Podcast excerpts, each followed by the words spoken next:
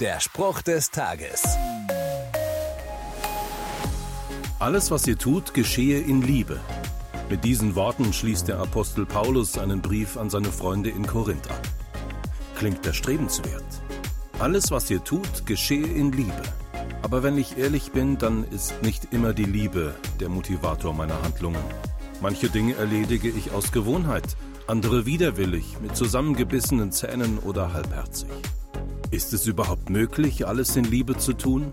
Den Müll rausbringen, Kritik aussprechen, zur Arbeit gehen? Ich stelle mir eine Gegenfrage. Wie würde es aussehen, wenn wir aus Liebe den Müll rausbringen, aus Liebe Kritik aussprechen, aus Liebe zur Arbeit gehen? Lass uns aus dem Gegenexperiment heute Realität machen. Machst du mit?